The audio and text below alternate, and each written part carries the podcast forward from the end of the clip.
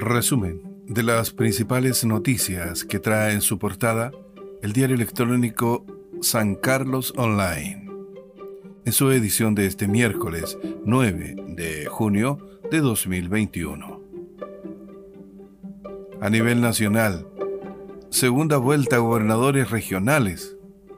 Son 13 las regiones que deben definir quién ocupará el cargo de gobernador regional en una segunda vuelta que se prevé participará menos cantidad de personas que la del 15 y 16 de mayo.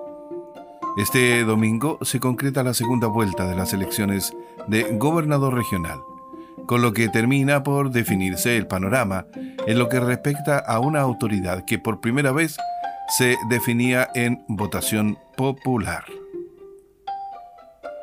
En el plano local, vocales que se desempeñaron el 16 de mayo deberán presentarse este domingo. Este domingo 13 de junio se desarrollará la elección de gobernadores regionales en segunda votación en San Carlos. Los vocales de mesa serán los mismos que hayan cumplido con esta labor el 16 de mayo. No se realizará publicación ni envío de cartas, por lo que solo deben presentarse en sus locales de votación el domingo 13 a las 7.30 de la mañana. En esta oportunidad no corresponde la realización de constitución de mesas.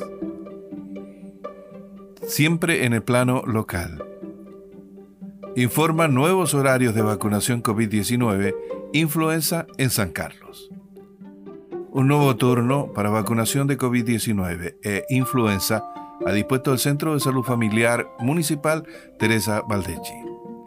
Así lo dio a conocer el director del CEFAN, Víctor Méndez Salinas, quien informó que desde este lunes 7 de junio, los usuarios pueden acudir al Centro de Salud Familiar en horario de 17 a 19.30 horas de lunes a viernes.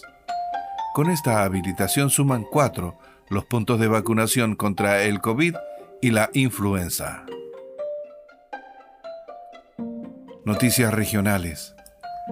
Profesor de Quirigüe que abusó sexualmente de alumna no podrá ejercer jamás la docencia.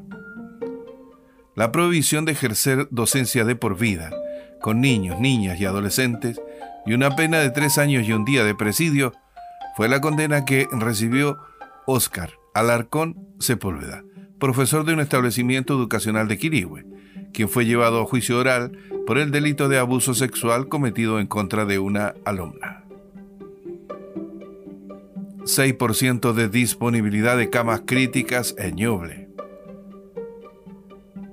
En lo referido a la red, el subdirector de gestión asistencial del Servicio de Salud Ñuble, Dr. Max Besser, señaló que este martes, comillas, 120 personas están hospitalizadas por COVID-19, 59 en unidades de paciente crítico y 42 conectadas a ventilación mecánica, cierre de comillas.